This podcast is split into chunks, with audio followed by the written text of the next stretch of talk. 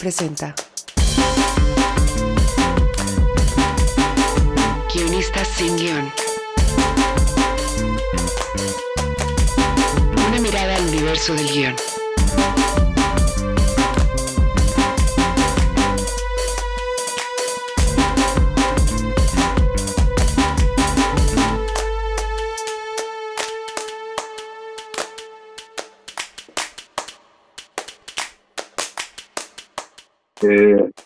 Estamos en Guionistas sin Guión. Yo soy Alo Valenzuela y hoy me acompañan mis amigos Josh Candia Hola, hola. y Antonio Nechea. ¿Qué tal, Antonio? ¿Cómo vas? Todo muy bien, amigo. Todo muy bien. Justo acabo de recuperar la voz ayer por la tarde. Igual se me va a mitad de camino, pero desde el, desde el lunes ando fatal y está esperando a ver si, si podemos tener una conversación plácida sin... Esas, esas- posadas han, te han hecho maltratado, te han maltratado mucho la vida. Sí, yo no estoy hecho para las posadas. No jodas. Qué, qué- qué dolor, qué, que, o sea, te lo pasas bien en el momento, pero, pero ya yo empiezo a tener muy presente. Estoy llegando a la posada y estoy pensando, mañana va a ser horrible. Mañana va a ser un día muy jodido. Pero es lo que es. Lo que es. Para este, además, es nuestro último episodio de, de este año, 2023. Ujú. Como es nuestro último episodio, eh, pues pensaba que podíamos hablar un poco sobre lo que ha pasado este año. Como que siempre, eh, se acaba el año, la gente está pensando en el futuro, ¿no? Que, que los propósitos de año nuevo, eh, pues queremos bajar de peso, hacer ejercicio, trabajar más, ¿no? Pero creo que está bueno eh, también de pronto voltear hacia atrás y ver qué, qué pasó. No sé si ustedes hicieron propósitos el año pasado, yo, yo no acostumbro, pero, pero igual hacer un recuerdo de cómo, cómo estuvo este año. Además, para el podcast creo que fue un buen año. Eh, quizás podemos empezar por ahí, ¿no? Nos, nos disciplinamos más, fuimos más constantes. Obviamente, Sí, tuvo mucho que ver la ayuda de nuestro querido Emiliano. exacto. Y además sacamos merch ya. Eso es.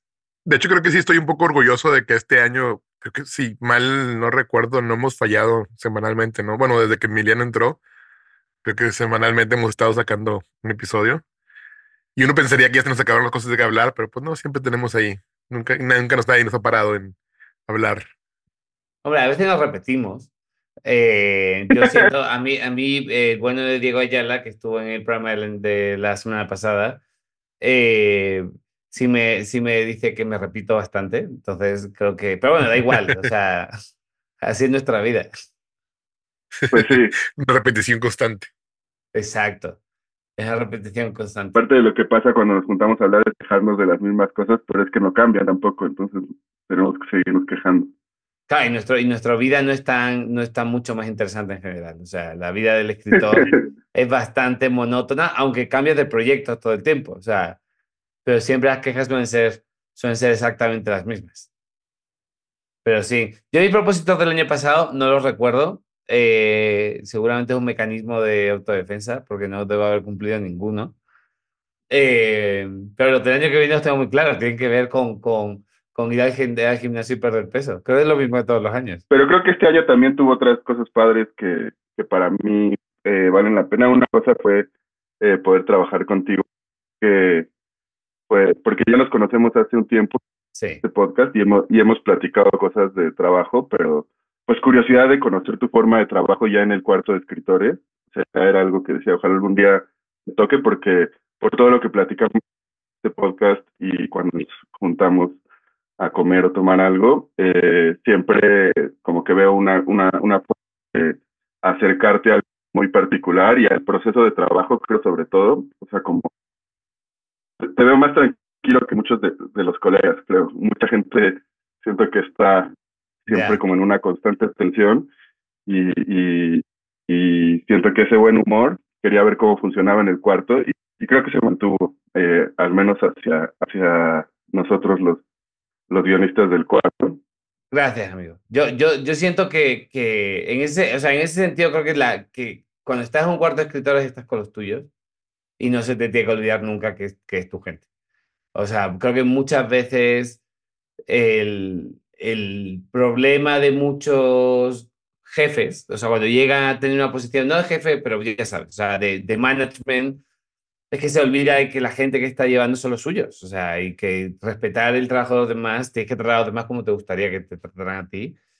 Pero además es que es muy divertido estar con escritores, o sea, si no disfrutas de pasar horas, de que te paguen por estar con gente que te cae bien, por hacer exactamente lo que más te gusta, eh, y, bueno, y también creo que nuestro cuarto fue una extensión del, del podcast prácticamente. O sea, creo que hablamos de la misma forma, estamos con Karin.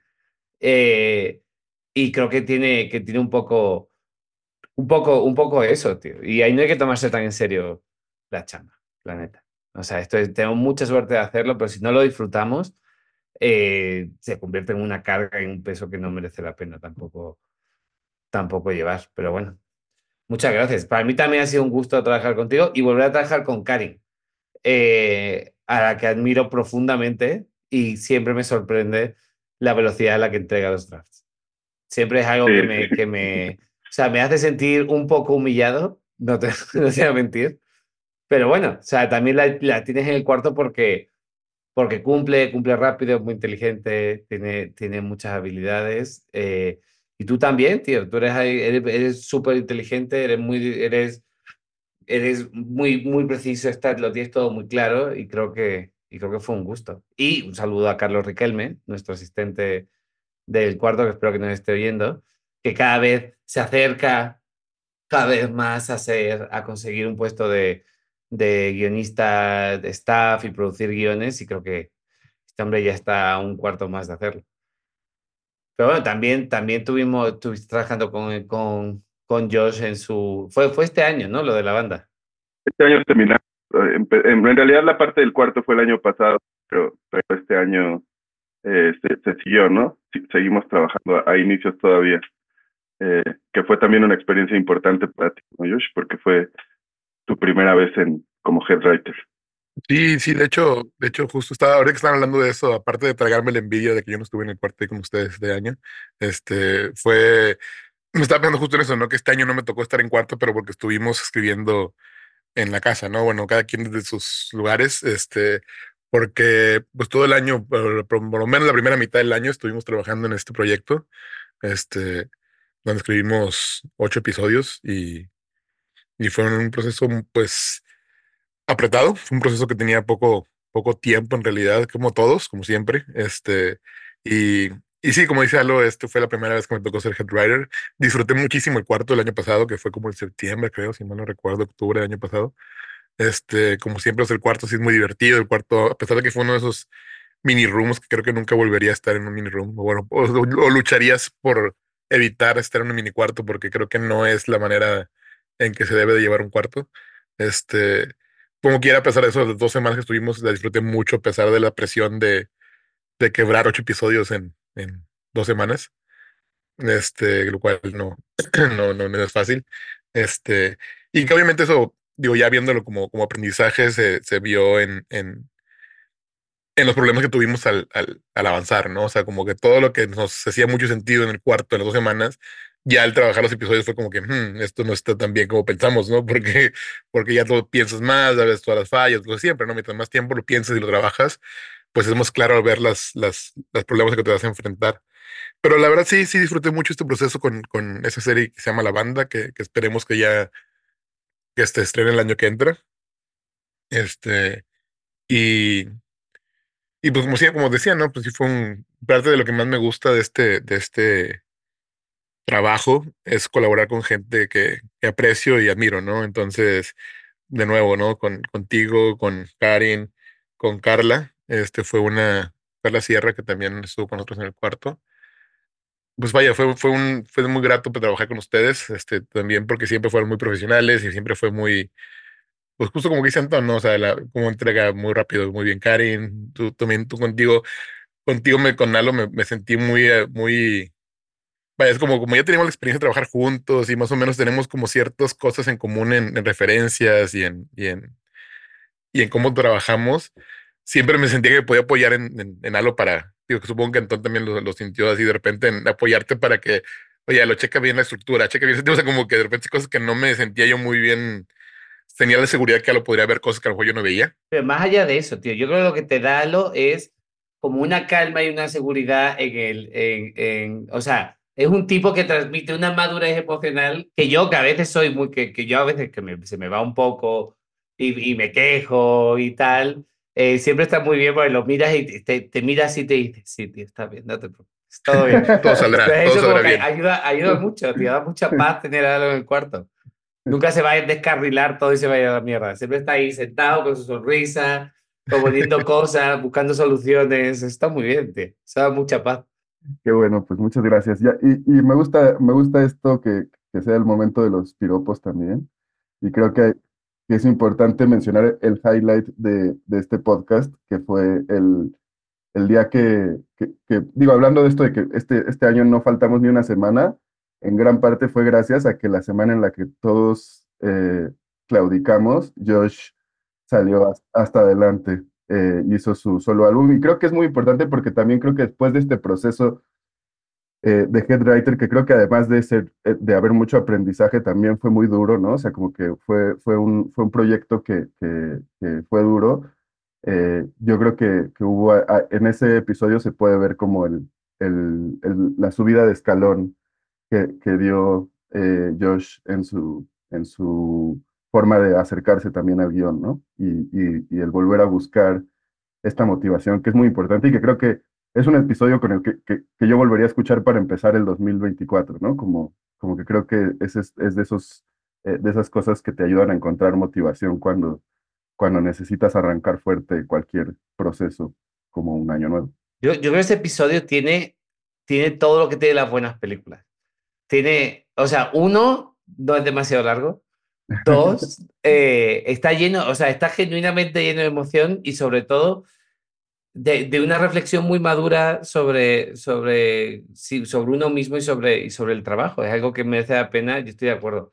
Oír regularmente porque creo que representa muy bien el, el, lo que hacemos. Es una visión muy realista de, de las emociones por las que pasas cuando haces lo que te gusta, pero lo que te gusta es un trabajo solitario y duro y en el que estás expuesto a, a- a opiniones y a, y a- y a egos y demás. Entonces, yo creo que es un gran, es un gran, es un gran podcast. Merece la pena. Yo, para mí es el número uno en, en los casi 100 episodios que tenemos.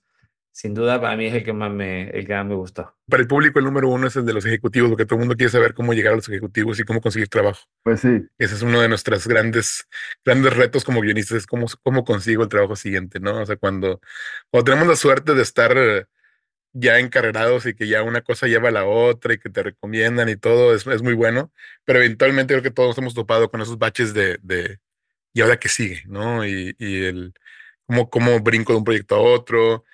Eh, tenemos, pues vaya, la vida del guionista, como decíamos, creo, que ese episodio de que, habla- de que hablaban, este, aparte que salió por la necesidad de que no había nadie más que se lo aventara conmigo, este, también fue mucho esta, esta necesidad de reflexión de por qué escribo, ¿no? O sea, de por qué escribir y por qué estamos dedicándonos a lo que nos dedicamos, que a veces en el, en el, en el estar brincando de una, de una chamba a otra, no nos detenemos a pensar en por qué lo estamos haciendo y, y creo que me, yo creo que justo necesitaba en ese momento de, de, de reflexionar para, para darme cuenta, como justo como dice Antonio, de darme cuenta de por qué quería seguir escribiendo, ¿no? O sea, de qué era lo que me impulsaba, qué era lo que, que obviamente gran parte, pues es nuestro trabajo y es lo que nos mantiene y es lo que económicamente es una necesidad real.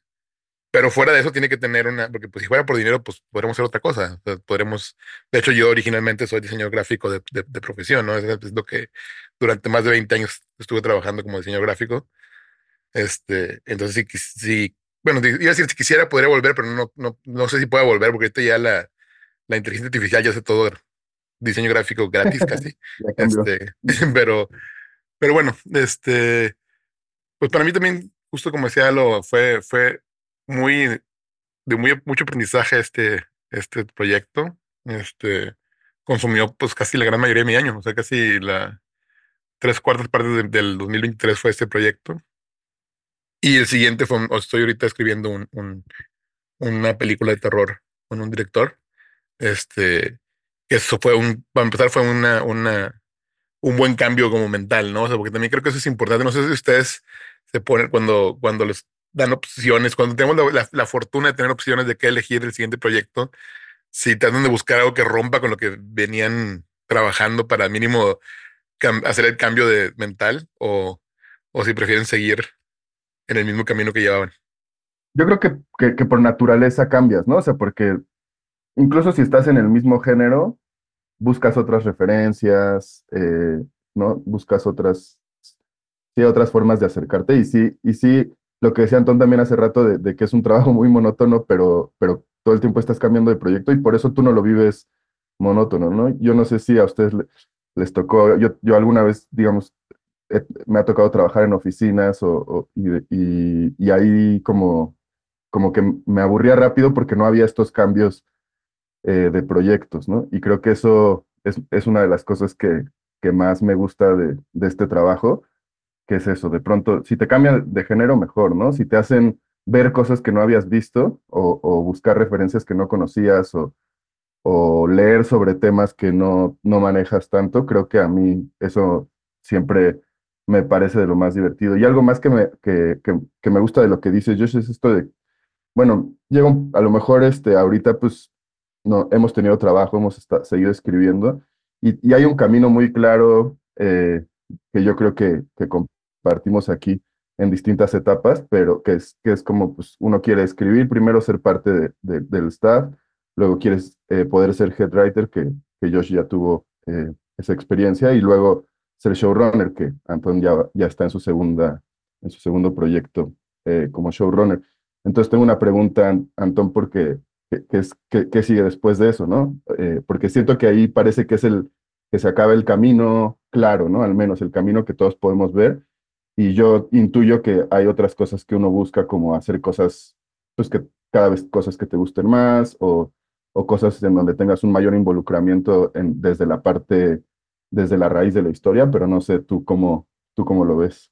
O sea, yo justo por, para mí, si hay algo que he aprendido este año es, o sea, hay dos, hay dos cosas importantes, porque creo que hay una parte de este trabajo que es que tenemos que estar contentos de estar haciendo. O sea, eh, tenemos que estar agradecidos con la suerte que hemos tenido en la vida, de poder hacer este trabajo y es una profesión y la profesión dignifica. El otro día hubo, luego podemos hablar de, de, de, de la polémica en Twitter que me, que me, me compartió Josh, eh, que creo que habla mucho de, que habla mucho de esto, pero, pero para, e, es, es curioso como en la vida te marcas metas y cuando llegas a esa meta te das cuenta de que no estás ni en mitad de camino de donde, de donde puedes estar.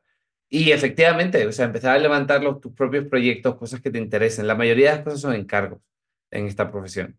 Y yo he llegado a chorronear a base de cumplir con los encargos que me han ido, que, que me han ido haciendo. Pero este año eh, eh, estuve metido en un proyecto de una película eh, que era un proyecto que no me gustaba nada. O sea, que sentía, tenía muy claro que no era el proyecto para mí. Eh, porque cuando leí el libro fue como, no sé, yo no lo veo, yo no, no, no creo que sea el escritor para esta película, pero me dijeron, no, no, sí, sí, queremos que hagas la película como tú haces las películas. Y cuando, y en la siguiente fase, eh, ya me dijeron, no, no, queremos que la película sea como lo que tú pensabas que iba a ser la película que no puedes escribir. Entonces, un poco desarrollar, o sea, vas desarrollando el instinto de saber hacia dónde van las cosas. En el, hay un momento en el que entiendes con quién colaboras y con quién estás trabajando y demás, y hacia dónde vas a ir, y entonces te sientes más o menos cómodo. Pero hay que disfrutar del momento, te digo. Yo, yo siento que la siguiente fase es empezar a hacer tus propios proyectos. Yo llevo un tiempo pensando en dirigir una peli. Eh, y me ha costado mucho encontrar la historia, eh, la historia para esa peli. Y ahora recientemente la encontré. Entonces estoy muy ilusionado con, con, con escribir el proyecto, e intentar levantar, intentar levantar la peli. Eh, creo que, creo que mantenerte fiel a las cosas que te gustan de verdad, tío. O sea, y, e intentar empujar los proyectos que a ti te interesan, dentro del contexto del mercado, de entender cuáles son los momentos de cada cosa. Pero, tío, siempre estás a mitad de camino donde realmente quieres llegar, aunque parece que has llegado. Eh, y eso también hace mucho, o sea, a mí me, a mí me estimula.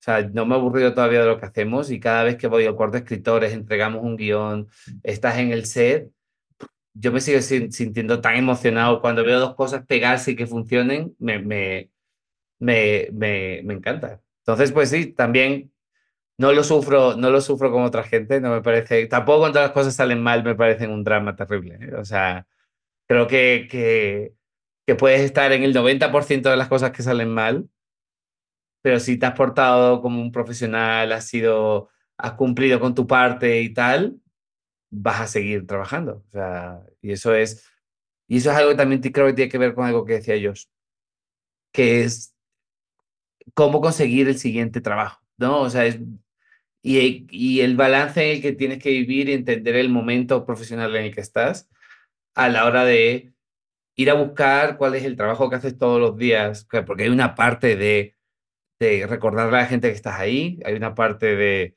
de, pues eso, de, irte a tomar un café, irte a tal, pichar cosas. Eh, hay una parte que es eso, que, que la gente se tiene que acordar, que bueno, que estás disponible, que estás trabajando, que estás, eh, que estás ahí. Y eso es algo que, que creo que, que, no se nos puede olvidar. Y, creo que lo más, y, y, en ese sentido, los tres ya hemos pasado por esta fase, los tres ya tenemos películas producidas. Eh, cuando empezamos a hacer esto, soñábamos con ese momento en el que íbamos a tener una película producida y íbamos a ser profesionales, no significa nada. O sea, haces una película, la cobras, te puedes sentir muy orgulloso, tienes una marquita en tu IMDB, pero tienes que seguir, irte por la siguiente, ya por la siguiente, ya por la siguiente, y eventualmente, cuando ya estás en ese ciclo, empiezan a llegar también las pelis. Sí. Te empiezan a llamar, te empiezan, empiezan a saber que trabajas bien. Pero esto es así, o sea, es un trabajo eh, en el que las relaciones y tu actitud es súper importante.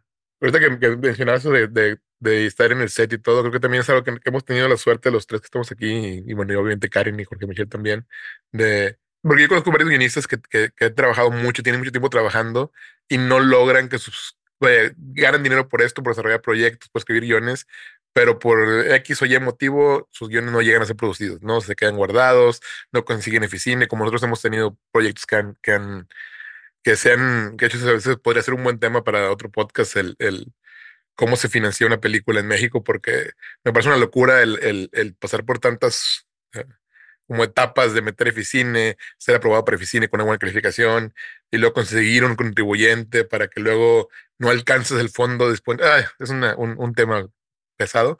Este, sí.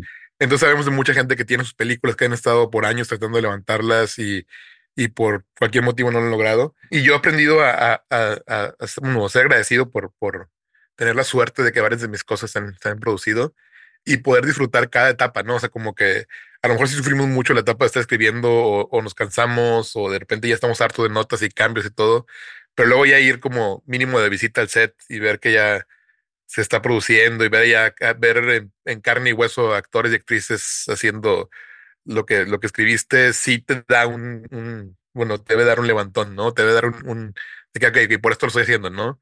Y luego todavía llegar al grado de, de estrenar algo, que yo tuve la, fuerte, la suerte también este año de que me tocó, pues desde pandemia estuvimos trabajando mucho, he estado trabajando mucho, este, pero como todo, pues se paró. Entonces, tocó este año, entre el año pasado y este año que se estrenaron varias cosas de las que escribí, entonces se sintió así como de que todo lo que estaba, estaba guardado salió de repente, y de hecho que eso que nos faltan todavía un par de cosas que no han salido, este, pero también disfrutar ese proceso, ¿no? Disfrutar que ya salió, que ya la gente lo vio o no lo vio, porque también creo que ya nadie ve nada, este, pero, pero mínimo que ya salió y que ya lo puedes sentir como, como, como dice Antonio, o sea, ya está en, ya está en IMDB, ya, ya hubo publicidad, ya, ya le puedes decir a alguien, ah, ¿qué haces? Bueno, aquí pues, te puedes meter a VIX, te puedes meter a Disney y ahí están mis cosas, ¿no?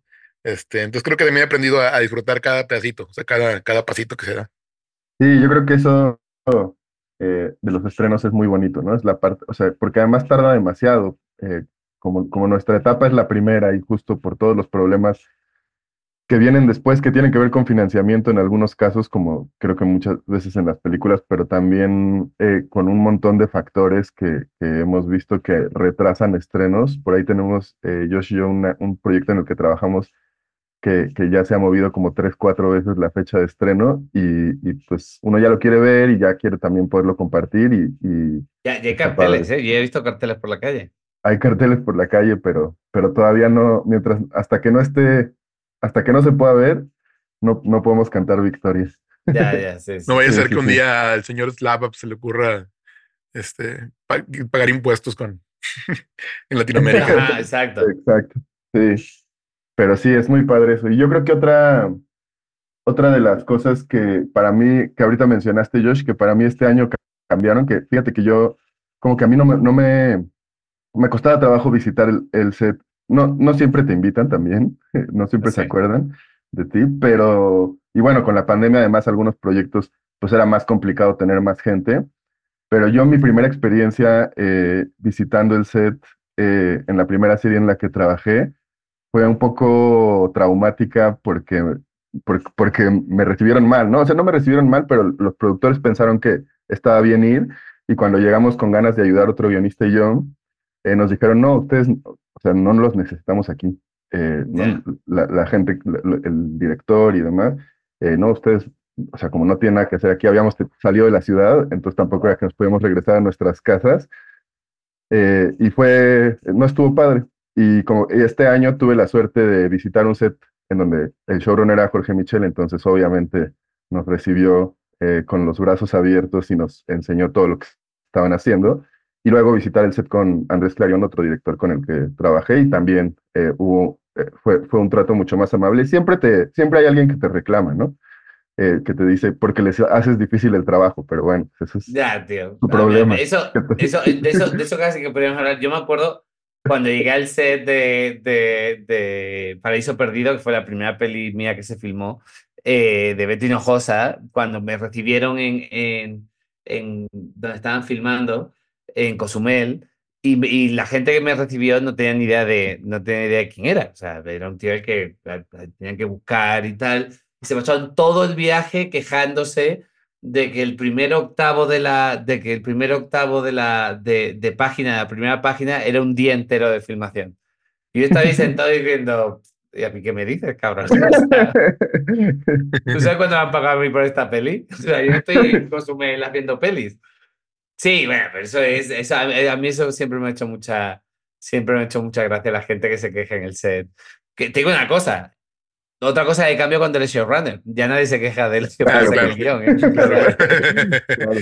De hecho, eso pues, ahorita que decías que nadie sabe quién eres, yo por eso quería hacer, ahora que hicimos, mandamos a hacer playeras que las pueden conseguir en Mercadorama. Este, ajá eh, yo quería hacer una playera que dijera guionista enfrente, ¿no? Pero cuando visites el set, Ah, sí. todo el mundo sepa que tú eres el guionista y mínimo, porque, porque vaya, me ha tocado, yo también he tenido la suerte de, digo, no, no en nada que he trabajado con él, pero de ir a un, a un set de Jorge Michel. Ah, bueno, eso es cierto, en la de Sierra Madre sí fui, estuvo él también. Ajá. Y una de, de algo que ahorita que estuvimos este, repartiendo cumplidos a Karin y a, a Lo y a mí y a Antón, este, le toca a Jorge Michel, de que él es, Ah, sí. aparte de ser un gran director, es una persona que es un anfitrión en sus sets. O sea, él, él siempre te hace sentir muy bienvenido, te presenta con todo el mundo, te habla bien de ti, este, todo el mundo promociona y te, te lo, de- vaya, se nota que disfruta mucho trabajar con gente y, y, y, y como levantar a esa gente que en lo que está trabajando, este, tomar sus opiniones, siempre está abierto a todo lo que, a lo que, bueno, por lo menos en la, en la serie esta que trabajamos juntos, una- un detalle que yo vi, de repente dije, ay, porque como ya tiene experiencias también en set que no tan, no tan chidas, este, le digo no le digo, ¿no? Pero dije, bueno, Jorge Michel, le voy a, atrever a decirle tal detalle que vi que, que creo que no está funcionando.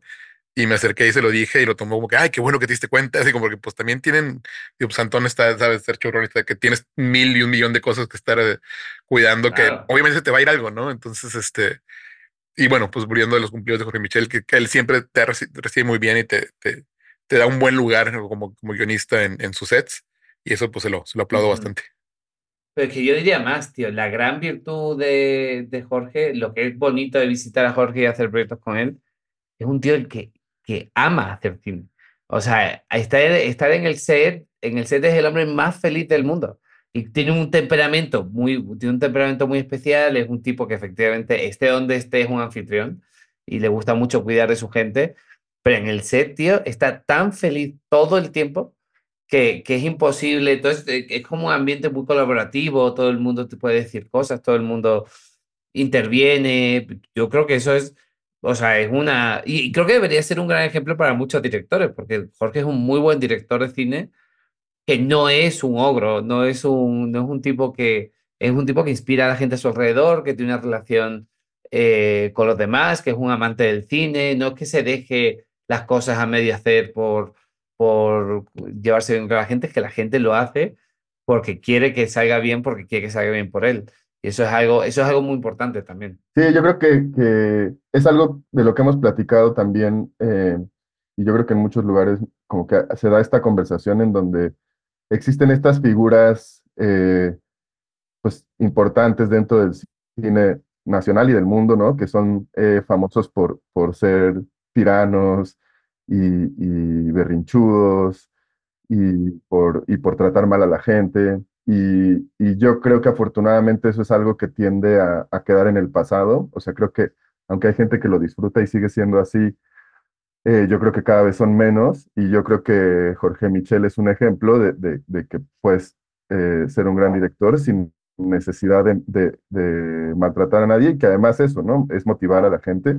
Y un poco también lo que decías tú, Anton, ¿no? Que creo que también lo tienes en, en, como showrunner, que es como, pues yo quiero que, o sea, estamos en el mismo equipo, no, no me interesa, no me interesa eh, maltratar a mi equipo, porque al contrario, y creo que esto de motivarlos, lo que quieres al final es que la gente ponga el corazón en lo que está haciendo, porque es la única forma en la que va a quedar bien, ¿no? Y, y, ¿Sí? y no van a poner el corazón eh, si los estás maltratando y, y quieres imponer eh, tu genio en lugar de entender a los demás. Entonces yo creo que una cosa que tiene que ver con los cambios que están, se están dando en el mundo en general, eh, es que esas figuras ya no, ya no son tan respetadas ni tan admiradas, ¿no? Ya, ya se vio que no, que, que, no es la mejor forma de trabajar, que hacer infelices a los demás no, no, es, no es necesario y que al contrario, eh, colaborar y, y, ayudarse está bueno. Bueno, pero está, está, está esta cosa que decía, acá, una cosa que me gustaba mucho que decía Milos Forman, y es que un director no es alguien, es alguien que sabe un poco de todo, Espérate un momento que tengo, tengo a, un, a un intruso. Dame un segundito. Estamos, mi hijo está de vacaciones y está hablando con, con mi madre, jugando con dinosaurios por internet. Que me ha, que me, me ha dejado en mitad de un quote de, de Forman, que me iba, iba a quedar como un tío súper listo. Ya. Volvemos. Es que mi hijo está, ha empezado las vacaciones hoy y está y lleva como una hora hablando con su abuela jugando por jugando por internet con, con dinosaurios. Como decía, eh, esta, esta, este, este quote de Milos Forman que, sí, que a mí siempre, que a mí siempre me, ha, me ha parecido muy interesante, y lo que dice es que un director, y un director es cualquier líder de proyecto, eh, tiene que saber un poco de lo que hace todo el mundo, pero se tiene que rodear, rodear de la gente que más sabe de lo que hace tienes que respetar a la gente con la, con la que colaboras como, como lo que son, son profesionales, son expertos en lo que ellos hacen y los contrataste o los tienes y lo están trabajando en tu proyecto para hacer, para ser parte del proyecto, para ser también autores del proyecto y hacer el mejor trabajo que puedan hacer y que se superen y, yo creo que esa es la única forma en la que, en la que se puede hacer, eh, en la que se debe hacer cine. Eh, porque si no, lo único que haces es rodearte de gente a la que no le importa un pito lo que están haciendo. Claro. Y creo que eso es lo peor que te puede pasar, básicamente. No, no, Jorge, Jorge creo que es un gran ejemplo de eso, definitivamente. Sí, sí, justo ahorita que, que decías lo de este rato que dijiste que tanto también estás planeando ya, bueno, que te gustaría dirigir y te gustaría ya como, eh, bueno, que ya encontraste una historia que dirigir. También otra de las cosas que, que estuve trabajando este año, que también, por, primero por necesidad, o para recordar justo creo que fue lo que hablé también en el, en el podcast ese que me tocó estar solo, este, que fuera a tomar, tomar un proyecto para mí, o sea, agarrar un, un guion que era mío, o sea, no, no se lo debía a nadie, no, no tenía que cumplir ni, ni con algoritmos, ni con nada, no era como que, era como que tratar de recordar qué era lo que me gustaba a mí de ver películas, o sea, qué era, qué era lo que yo admiraba de, de las mejores películas que más me gustaban y decir, bueno, ¿cuál es mi versión de esto? ¿No? O sea, ¿qué, qué es lo que quiero contar con esto? Y es un guion que ahorita lo tengo todavía a medias porque pues la vida se entromete y, y entre enfermedades y entre, entre trabajos pendientes y deadlines, pues no, no, no, no he podido trabajarlo como, me hubiera gustado, pero, pero ahí está. Y que también justo como Antón es un proyecto que me gustaría dirigir, o sea, no sé cuándo. No voy a decir que es propósito 2024, que, que me encantaría, pero lo veo un poco difícil. Este, pero mínimo 2024 es ir encaminándome y ir aprendiendo a, a dirigir. Este, he dirigido un par de cortos, he dirigido teatro, este, pero como que tomarlo un poco más, más en serio. No, no creo eh, como que cambiar de carrera, o sea, no, no soy director, ¿no? O sea, yo sé que hay gente que son directores muy buenos, como, como dijimos ya, como Jorge Michel, este, pero yo siempre he pensado que yo quiero ser un guionista que dirige. O sea, de eso es de que escribo para otras personas, pero uno para mí, ¿no? O sea, uno, un proyecto que me gustaría este, dirigir y, y manejarlo así, ¿no? O sea, me gustaría que mi carrera fuera a futuro en ese, en ese balance, ¿no? O sea, escribir muchas cosas para mucha gente, pero siempre guardarme una, un proyecto para mí, para poder dirigirlo yo. Y, y porque aparte también cuando las veces que he dirigido, creo que son las veces que más he aprendido soy como guionista.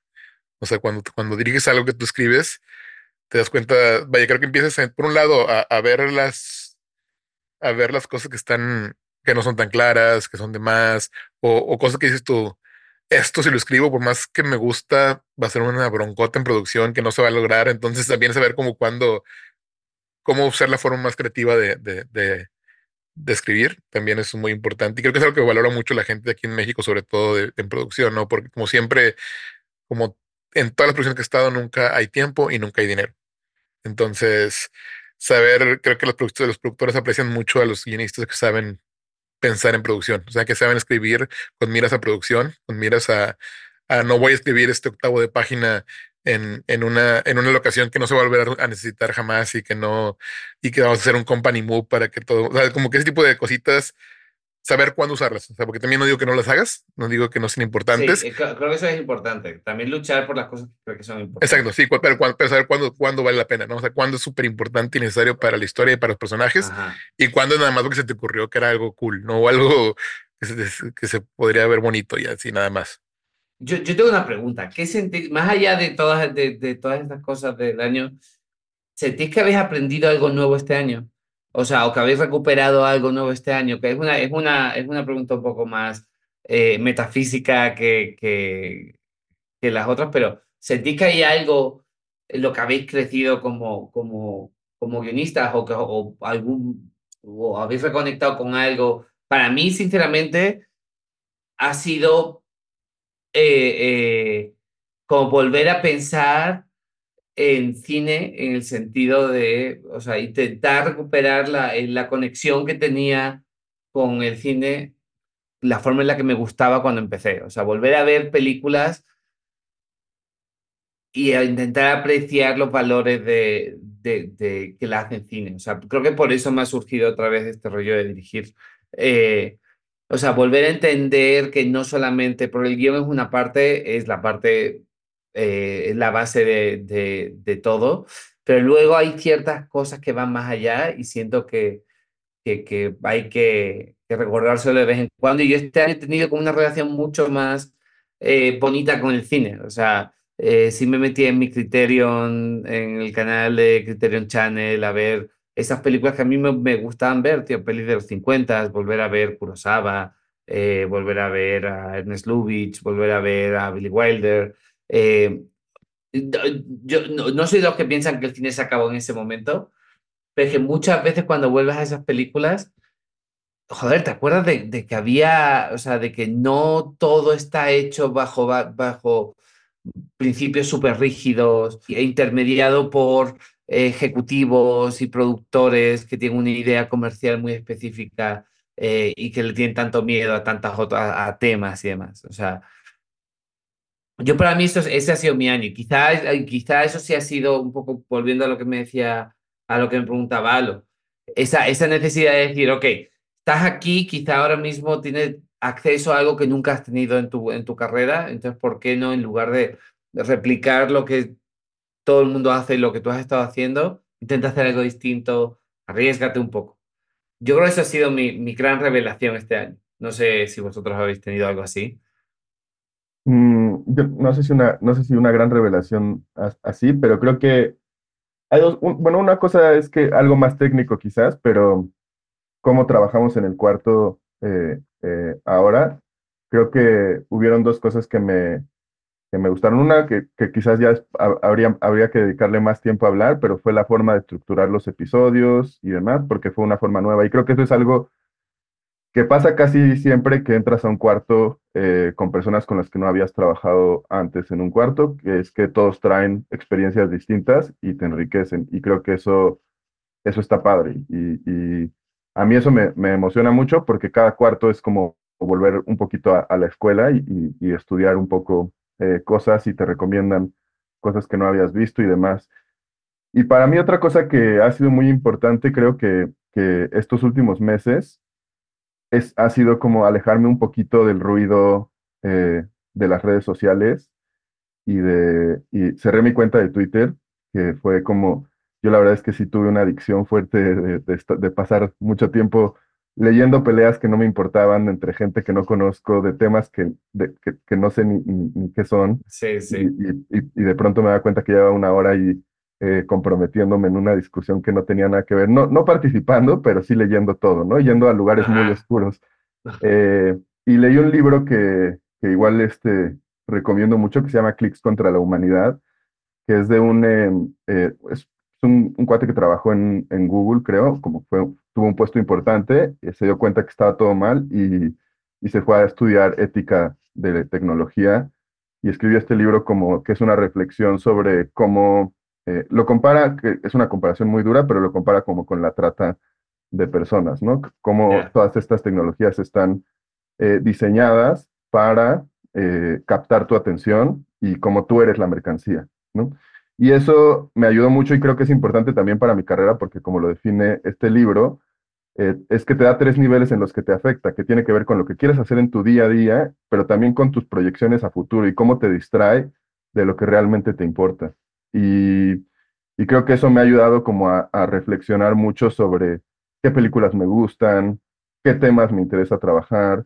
Por ejemplo, eh, pues busca, a mí me gustan mucho las adaptaciones, entonces también buscar caminos eh, por eso y hacia dónde quiero llevar eh, lo que quiero hacer, porque creo que lo que pasa un poco con las redes sociales, que no, no estoy fuera, eh, totalmente, sigo perdiendo mucho tiempo en las que no he cerrado, eh, pero espero irme alejando más cada vez, pero creo que te hace sentir que tienes que tener una opinión que es igual a la de todos los demás, que tienes que querer las mismas cosas que todos los demás y buscar el camino de la misma manera, y creo que a mí me ha ayudado eh, a intentar buscar cuál es la que yo realmente quiero.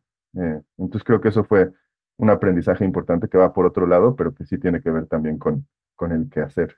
Sí, pero, pero es, es, es, muy bueno porque, de hecho, justo yo estaba pensando en la pregunta de Antón, y creo que mi mayor aprendizaje fuera de que me la pasado escuchando podcasts de guionistas y de, o siempre, siempre, como yo empecé en esta carrera como fan de los escritores y como, y como fan de los procesos y fan de todo, siempre estoy leyendo libros y escuchando podcasts y sobre escritores, ¿no? Sobre guionistas y sobre procesos y técnicas y consejos, etcétera. Bueno, pero, pero fuera de eso, este, una de las cosas que creo que, que ya he estado tratando de aprender, este, sobre todo este año, es el cuidarme. O sea, cuidarme como persona, tanto mentalmente como físicamente. O sea, creo que, que como guionistas de repente no, no tenemos esa, esa, sobre todo cuando eres más joven, ¿no? Yo ya que ya, que ya este año cumplí 45 años, ya es, ya es más, ya son palabras mayores.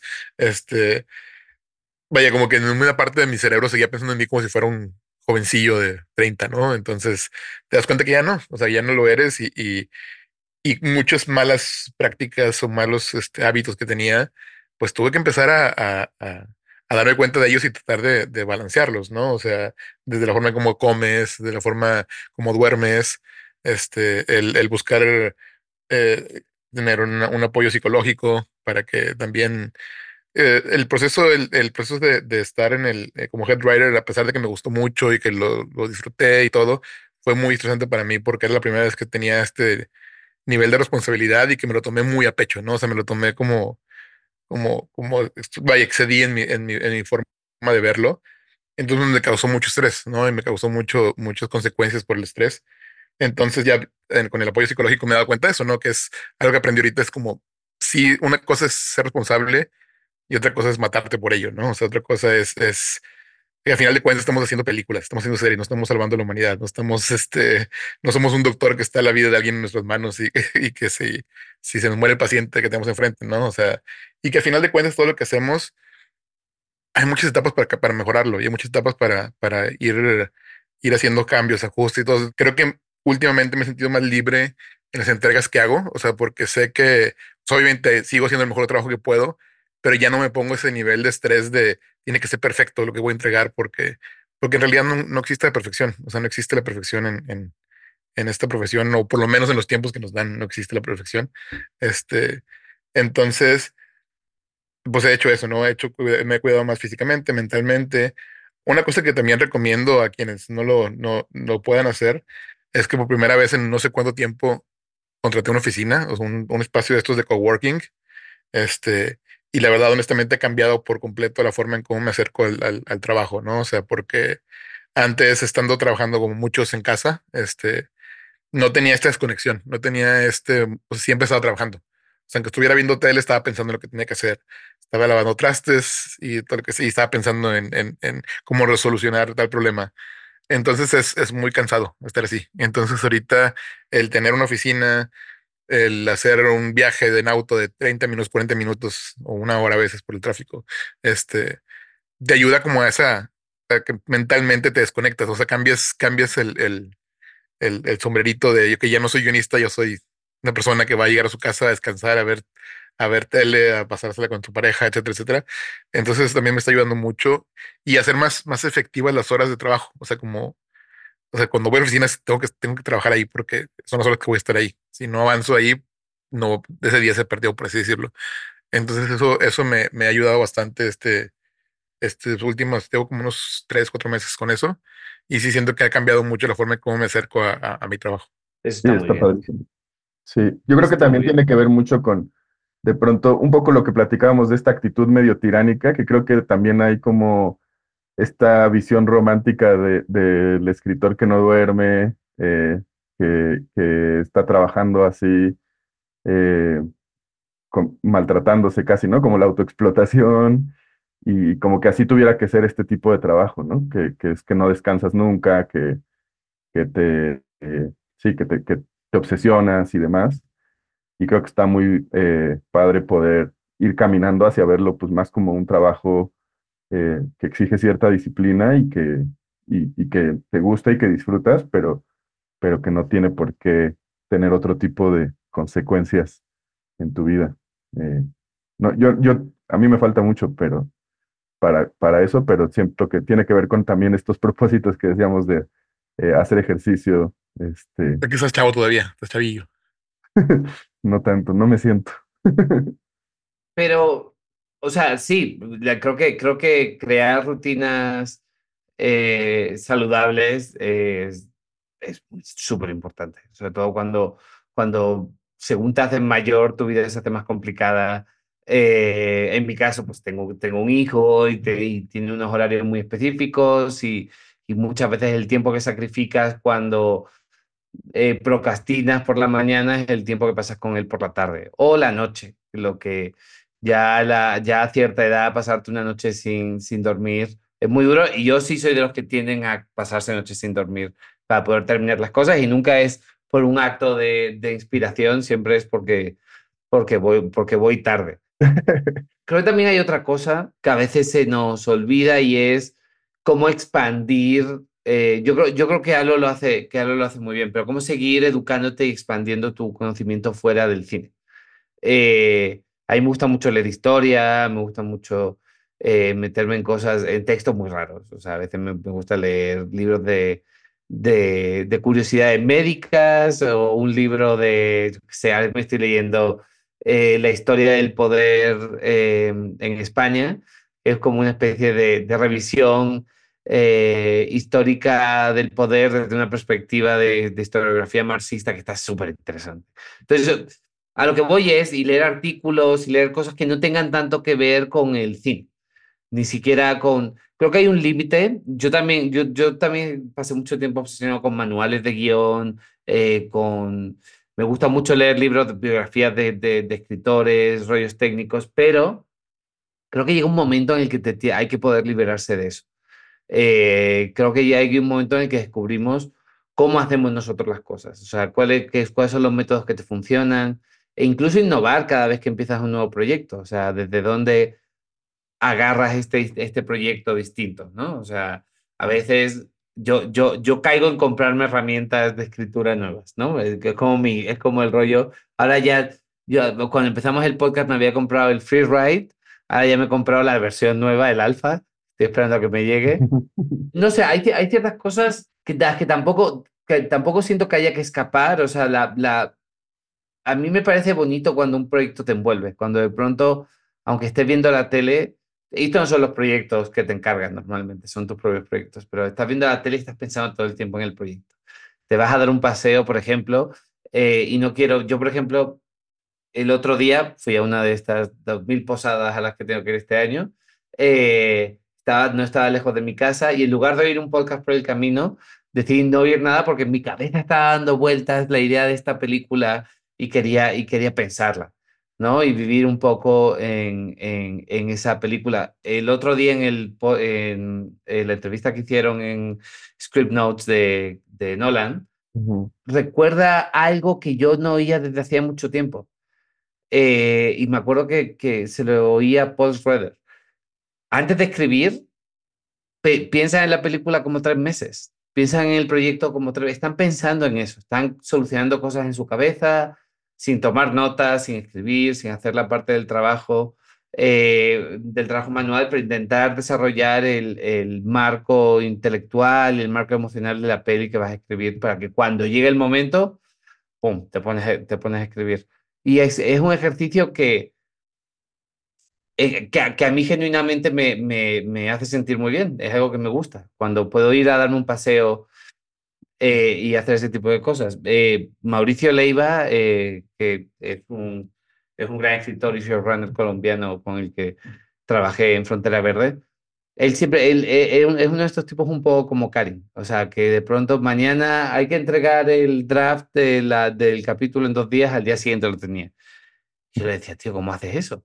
Me dice, yo salgo a caminar cuatro horas me pongo la música que me recuerda a esto y camino y camino y camino hasta que tengo toda la, todo el capítulo en mi cabeza. Me voy a mi casa, pum, pum, pum, pum, pum, y lo escribo todo un tirón. Eso, eh, o sea, es una forma de hacerlo. Yo, no yo así no puedo trabajar, definitivamente, pero, pero creo, que, creo que muchas veces se nos olvida que tenemos que, que pensar en, la, en la película que estamos haciendo, pensar en el capítulo que estamos haciendo, incluso en televisión. O sea, si no le das libertad, o sea, porque la metodología que, que, usamos en este último, en este último cuarto, bueno, que, que, que uso, que, que yo aprendí de Daniel Krause y él aprendió de Carolina Rivera, eh, es muy específica. O sea, te vas a tu casa con todos los bits de la del capítulo. Pero eso no significa que, que, el guionista no tenga el espacio de, hacer su, de escribir su capítulo. O sea, de escribir las cosas como él quiere, solucionar las cosas como él quiere, encontrar los errores que hay en el, en, en el beat sheet. Y creo que muchas veces por los tiempos que nos dan y por la forma en la que estructuramos las cosas, se nos olvida que te hace falta un rato para pensar en qué carajo vas a hacer. O sea, no va de sentarse y teclear solamente. También va de, pues, de encontrar este marco intelectual y emocional en el que vas a trabajar, ¿no? O sea, como ponerte, casi que entrar como un actor en el, en el universo en el que vas a, a, a escribir. Y creo que eso también, eh, también es algo que, que, he recordado este año que merece la pena hacer. A veces tomarse la mañana para darse un paseo eh, y hacer el trabajo, o sea, esforzarte, no ponerte un podcast, ponerte eh, música o quizá no llevarte nada, para para que conecta con esto que decía Alo, o sea, con este rollo de estar permanentemente entretenidos, eh, ya sea con, redes sociales o con podcasts o, bueno, a eso. A mí me funciona mucho cuando, cuando decido tomarme las cosas con calma, ¿no? Como que luego cuando estás, eh, que es lo malo de los tiempos de entrega, que te estás estresando y entonces no llegan tanto las ideas como cuando bajas un poquito la guardia eh, y, dejas de buscarlas en lugares específicos y puedes encontrarlas en otros lugares eh, quizás eh, menos obvios, ¿no? Como que, y es muy, como que si hay momentos en donde estás viendo algo que no tiene nada que ver con, con lo que estás escribiendo, o estás platicando con alguien que, que, luego a la gente no, tal vez para el otro no es tan divertido cuando te distraes porque llega a tu cabeza una idea que, que necesitabas para lo que estás escribiendo y entonces te metes en esos pensamientos. Yo creo que a mí una cosa que me funcionó también, también de esa metodología fue que nos juntamos a escribir en el cuarto, eh, que yo al principio cuando, cuando nos lo propusiste dije, bueno, no sé si a mí me va a funcionar porque yo estoy acostumbrado a escribir solo y, necesito mucha concentración, pero a mí me ayudaba porque me obligaba a avanzar un poco y no, eh, un poco como, como el freeride, que yo, que yo caí también en, esa tentación por tu culpa. Y este y que te obliga a avanzar y no, no detenerte, ¿no? Y ya después regresas y revisas. Y ahorita, estos, estas semanas, ya que terminamos el cuarto, eh, he estado haciendo algo que también me está funcionando mucho y espero mantener, que es que me despierto, me preparo un café y me siento a escribir una hora. Eh, nada más, ¿no? Como 7, 8 de la mañana eh, y, y, ya después paseo a mis perros, desayuno, a veces veo noticias o veo, y, y estoy pensando como que ya me metí un poco en el mood de lo que, de lo que estoy escribiendo. Este, también pensé, Nolan dice esto que, que, yo también lo había escuchado de, de, dejar las cosas a la mitad, ¿no? Para, porque así cuando regresas ya sabes lo que sigue y no tienes que volver a empezar.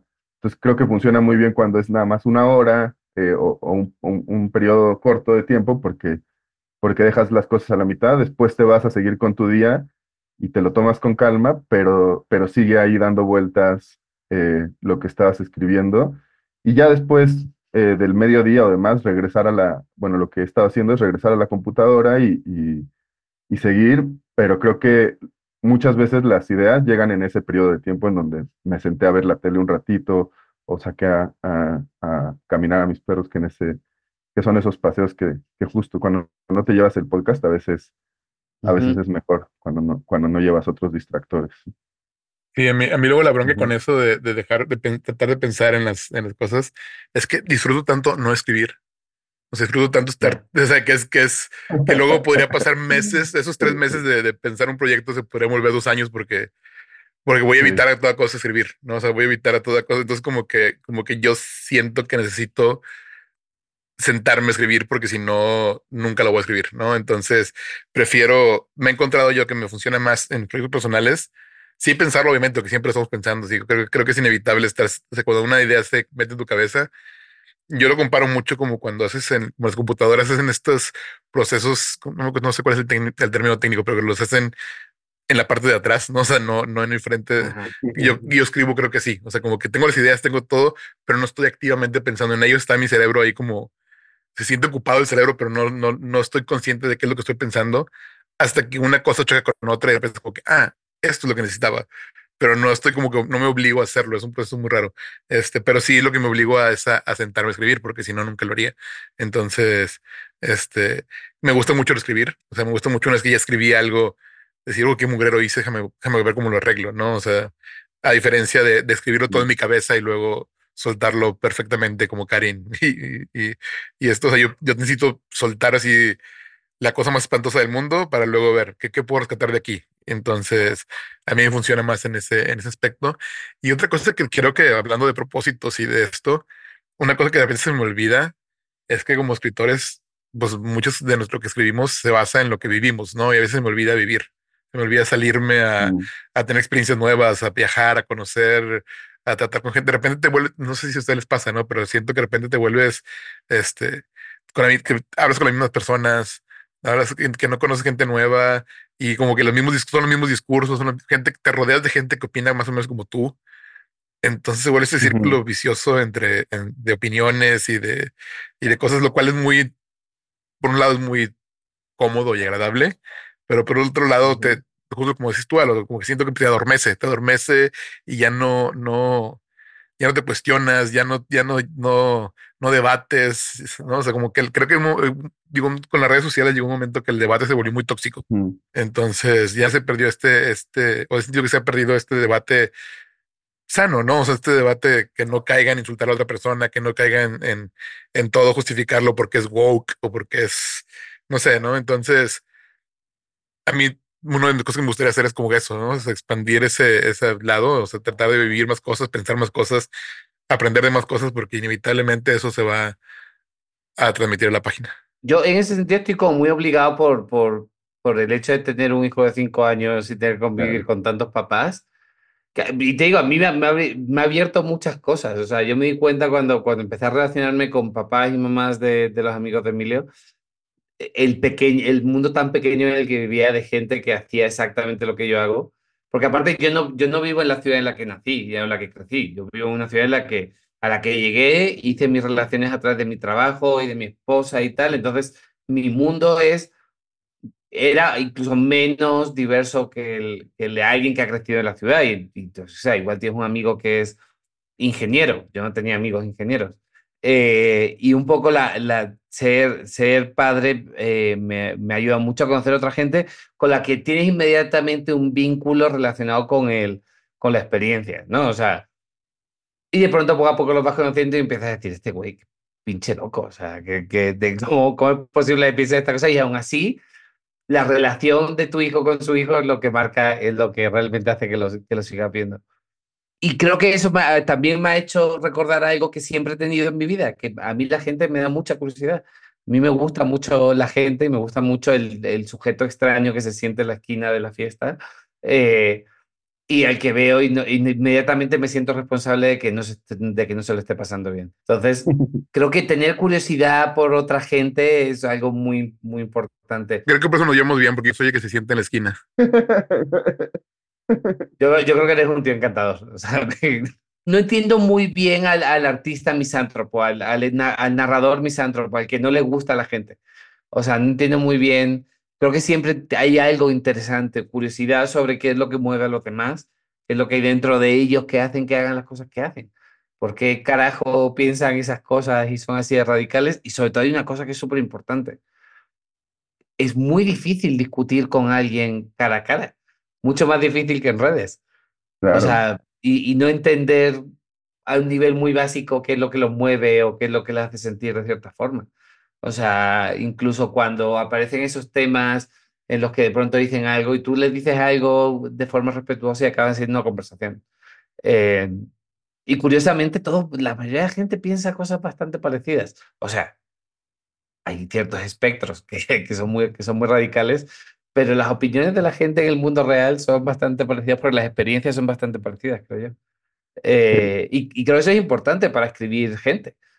O sea, que te, que te den curiosidad, o sea, que te provoque algo y que encuentres las conexiones. Y lo que hace el cine y la, y, bueno, la narración en general es interesante, que es lo que ves tú de ti mismo en lo que estás viendo en el otro lado de la pantalla, ¿no? O sea, por el contexto puede ser extraño, pero las emociones suelen ser bastante parecidas. Y luego es lo que hemos hablado alguna vez, ¿no? De, de, de cómo en, en, sobre todo en nuestra industria se, se fijan mucho en, en, la trama, o sea, en qué cosas van a pasar y cuál es el twist, todo, cuando en realidad nosotros, bueno, por lo menos yo, si ustedes también, lo que más nos gusta es por los personajes, por las personas que están viviendo esa historia y, y, y por claro. cómo son y conocerles y todo esto, este, que aquí de repente es muy difícil vender un proyecto así, un proyecto que sea un, un estudio de personajes muy, muy, muy difícil que se, que se produzca, a menos que sea algo muy independiente.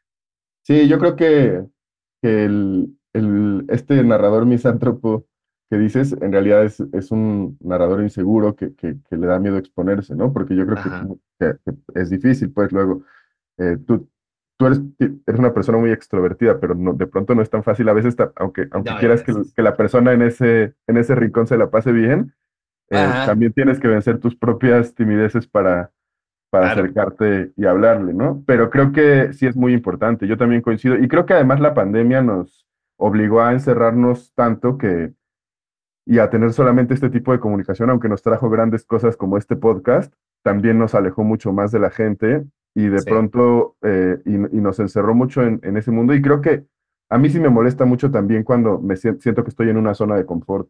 Eh, en donde ya no estoy cuestionando cosas, ya no estoy cambiando. Creo que cuando al menos yo en mi adolescencia era como, ah, ya encontré lo que soy y nunca voy a cambiar y nunca voy a escuchar otro tipo de música que la que escucho ahorita y no y creo que cuando te das cuenta que eso no es lo más divertido, que lo más divertido es estar buscando eh, cosas nuevas y que además, así como es muy importante ver muchas películas, leer muchos libros, ver muchas series para tener referencias, yo creo que la, las mejores referencias están en la calle, ¿no? O sea, como en las personas que conoces, en la gente con la que convives. Y yo también creo que, que salir y, y, platicar y conocer gente y, y, y, a veces implica un gran esfuerzo salir del cuarto, o sea, como de, de mi cuarto, no, no, del cuarto de escritorio, sino de, de, de mi cuarto privado, eh, pero creo que sí, sí es importante y, y buscar nuevas experiencias, aunque nos repitamos, como nos repetimos en este podcast con nuestras quejas en muchas cosas. Eh, sí, sí, yo también coincido en que en que siempre que, que siento que, que, que, ya se está volviendo un poco monótono eh, la existencia, hay que ir a, a, a retarse y a buscar eh, nuevas cosas, como, como puede ser rentar una oficina, o sea, como que no tienes ¿Sí? que irte, no tienes que irte a vivir una aventura, ¿no? Eh, hay aventuras en, en muchos lados. Irte a rentar una oficina o entrar a un coworking, yo creo que es una forma nueva que te da una, una nueva perspectiva, ¿no? Y aparte que te puede traer, te puede traer nuevas, nuevas quejas. O sea, como ahorita yo, mi, mi nueva queja es que en el coworking no tiene idea cómo me caga la gente que hace llamadas largas eh, así a la- al aire libre, ¿no? Es como de que estoy trabajando, cállate. Sí, pues sí, eh, que es un espacio para eso. Sí, sí. Eh, yo creo que siempre, bueno, yo este año empecé a vivir con mi pareja y también es una aventura completamente nueva y creo que eh, está padre. Así que esperen próximamente la nueva película de Halo Viviendo en Pareja. Exacto. Exacto, su comedia romántica. Comedia romántica. Una historia, una historia del amor maduro, de cómo, de, de, de cómo encontrar el amor en los pequeños defectos de, de, de tu pareja.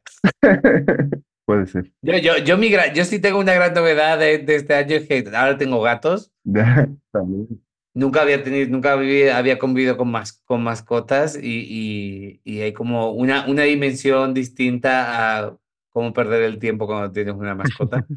O sea, 100%. cuando uno está dispuesto a perder el tiempo en casa, eh, ¿Y ya llegaste al punto de hablar con ellos? O sea, sí, sí, entablas todo el tiempo. Claro, claro. todo el tiempo, tío. O sea, aparte cuando, cuando, aparte les hablas como un bebé, o sea, es como recuperar, el- como recuperar toda la, la, la nostalgia que te da la paternidad, porque mi hijo ya tiene cinco años, entonces cada vez le, le hablamos, no, mi bebé, hoy tú- tú", ya no puedes decirle esas cosas, pues se enfada. Pero los gatos sí, entonces como recuperas ese rollo de, de, de la nostalgia que sientes como padre todo el tiempo cuando ves a tu hijo crecer. eh, yo la estoy proyectando en mis gatos ahora. Sí, sí, las mascotas también son una gran aventura. Pues creo que ya nos pasamos de la hora seguramente. eh, entonces creo que podemos ir cerrando. No sé si tengan algo más, porque también podríamos seguirnos hablando, platicando hasta el próximo año, pero, pero, pero no hay que hacerle eso a la gente que escuche el podcast. Eh, Exacto. no sé si quieren cerrar con algo. Pues quizá, quizá con así rápidamente, ¿qué es lo más interesante que hayas visto este año? Yo ya lo he dicho varias veces, pero me mantengo en, en- entre The Bear y Reservation Dogs. Son las dos series. Ahora este año creo que fue más de series que de películas para mí. Este, entonces me quedo con esas dos. A mí me gustó mucho The Bear, me gustó más la primera temporada que la segunda, pero como las vi las dos, a- la- las dos al mismo tiempo, eh, pues también me, me gustó mucho.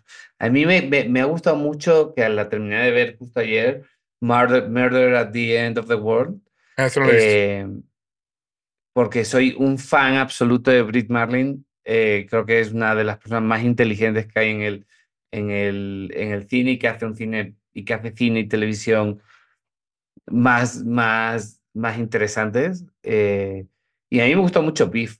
Lo disfruté Mm, mucho. Me gustó sí, mucho. muy bueno. eh, Desde la propuesta, la propuesta de, de capítulos cortos, muy intensos, con una trama muy específica que se mueve, que se mueve en línea recta y sin perderse en subtramas de, de otros personajes, me pareció muy, muy interesante y, y el tono y el ritmo y lo frenético creo que habla mucho del tiempo en el que vivimos. Yo creo que, bueno, una que, que creo que como fue de principios de año, ya, ya no, no hablamos tanto es Last of Us, eh, pero creo Ajá. que, que para mí sí fue un gran evento. La verdad es que yo, yo no soy eh, muy gamer, pero fue el primer videojuego que me que, que terminé eh, y, y lo jugué dos veces además. Eh, y, y, y, y la estaba esperando y además, bueno, somos fans de Craig Mason por Script Notes y por, y por lo que ha hecho como guionista por Chernobyl y demás, y creo que en Last of Us lo volvió a hacer y para mí es una gran serie y es como una serie que, que a pesar de que está muy, eh, muy dentro de la industria, también siempre encuentra momentos para salirse de las convenciones y, y hacer propuestas nuevas. Y creo que dos series que terminaron este año que, me, que son de mis favoritas también es eh, la, eh, Succession eh, y, y Ted Lasso, ¿no? Que, que son, creo que dos series que vale la de esas series que, que volvería a ver. Y también, yo me acordé de, de películas, me acordé de la de una, soy muy fan de John Carney, entonces la de Flora and Son, está muy buena. Ah, yo no. No lo vi tampoco. Pero a mí de los grandes, o sea, los dos grandes eventos eh, cinematográficos del año para mí han sido Oppenheimer y, y Killers of the Flower Moon. Ah, pensé que he dicho Mm. Barbie, Eh, dije que hicimos un episodio de Barbenheimer. de Barbieheimer. Barbie me gustó. Yo, yo no te- o sea, es una peli que me pareció muy divertida, está muy bien hecha, creo que conecta con cosas muy interesantes. Me gustó, me gustó eh, Killer, eh, The Killer, también me pareció una peli muy interesante. Me pareció una especie de. Me pareció la autoparodia de Fincher, eh, que creo que, que tenía, que tenía algo muy chulo y me parece una gran peli de Sí. pandemia. Yo recomiendo mucho a la gente que vea el making of porque es fascinante cómo filmó esa peli. Eh, sí, yo creo, yo creo que eh, seguramente hay más. Eh, he visto mucho cine de animación, demasiado. Eh, también me gustó eh, The Consultant, eh, una serie de, de Prime que, que me pareció muy interesante la propuesta también. Y ¿cuál es la serie de Circle? La de Soderbergh. Creo que también es, creo que también está muy buena. A mí eh, también creo que, bueno, creo que es del año pasado, pero, pero yo la vi este año, que es la eh, The Banshees of Inisherin, eh, eh, la Ah, película. sí. Para mí también es como de esas películas que te dan ganas de, de- de participar en algo así, ¿no? Como a mí me gusta mucho que sean chiquitas, que, que justo creo que con lo que decía Josh, como que son muy de personaje. Eh, la trama es muy extraña, pero, pero el- los personajes están eh, preciosos, ¿no? Como que Sí. Y con grandes momentos, ¿no? O sea, el momento es, hay momentos muy buenos en esa película. Sí, yo creo que esa fue otra. Eh, y bueno, y, y un libro que, que, que leí también para incluir libros, bueno, aparte del que ya dije de Clics de Contra la Humanidad, eh, hace poco terminé una, eh, no- la última novela de Virginie, no me acuerdo, no, de- yo le digo Virginie Despentes, pero es francesa, entonces seguramente hay una forma eh, más eh, atinada de pronunciar ese apellido.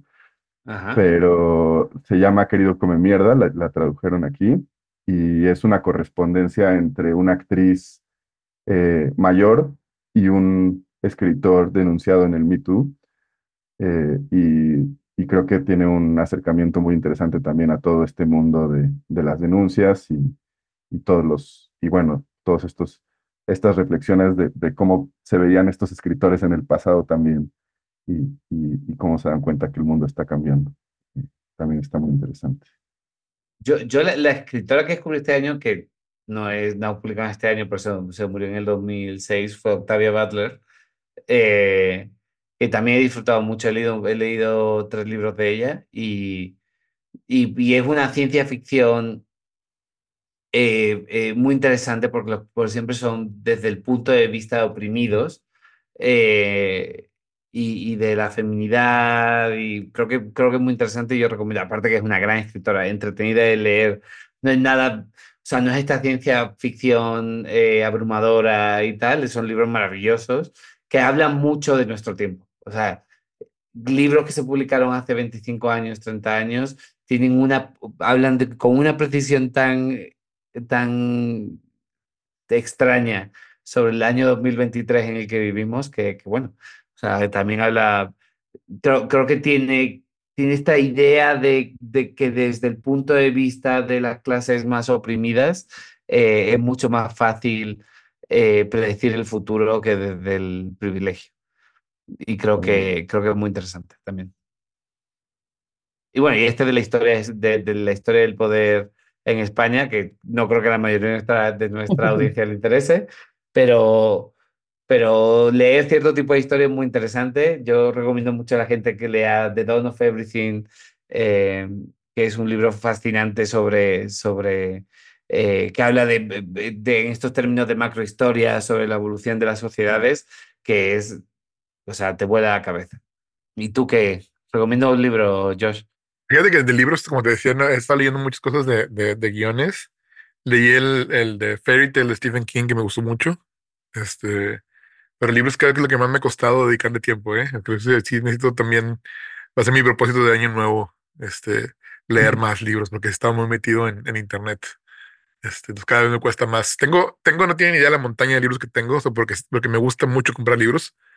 Entonces, tengo una montaña de libros sin leer, entonces creo que ya es hora de irle dando una bajadita a esa montaña.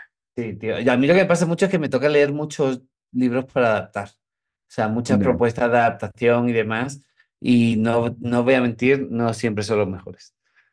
O sea, a veces estás leyendo y dices, podría estar leyendo esta otra cosa que me interesa más, que lo tengo ahí en la mesilla de noche y no, y no terminas de darle. Pero bueno, señores, qué alegría veros. Sí, igualmente, y también para quienes nos escuchan, eh, les- también queremos estar muy agradecidos que nos escuchen y sobre todo que nos manden, yo me- normalmente me toca a mí estar ahí en, en Instagram eh, leyendo sus mensajes, entonces, tanto en Instagram como, como, como en, en otras redes, cuando, o en persona, cuando hay gente que nos dice, ah, sí, escucho siempre su podcast, no tienen ni idea del, Ujú. del, del gran gusto que nos da porque, digo, por más divertido que sea estar hablando de nosotros, siempre es bonito saber que alguien más nos está escuchando.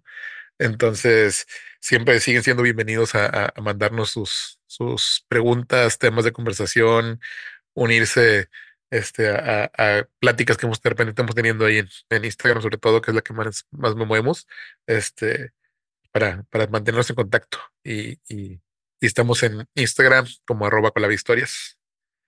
En Twitter también con las historias, pero ya casi casi no lo movemos porque también como Halo nos estamos alejando de, del reinado de Elon Musk. Este, Ajá. y pues Facebook también creo que nunca lo hemos movido, entonces eh, váyanse a Instagram, es donde más, más, pues ahí está la fiesta. Y compren nuestro merch. que Está en la Sí. página de Mercadorama, que está muy chingón. Y cuando se acabe, Josh, que lo tenemos trabajando de diseñador, va a hacer otra versión de todo. Exacto. Diseñada por Josh y sí. Eso es. Pues muy bien, pues hasta el próximo año. Nos vemos el próximo año, chicos. Felices fiestas, que lo pasen bonito y ahí nos vemos en el 2024, sin falta. Bye bye. Colab presentó Guionistas sin guion. Una mirada al universo del guion. Diseño sonoro y edición. Emiliano Mendoza. Música original. Federico Schmuck. Una producción de Colab. Historias para llevar. En colaboración con Melarium Arts.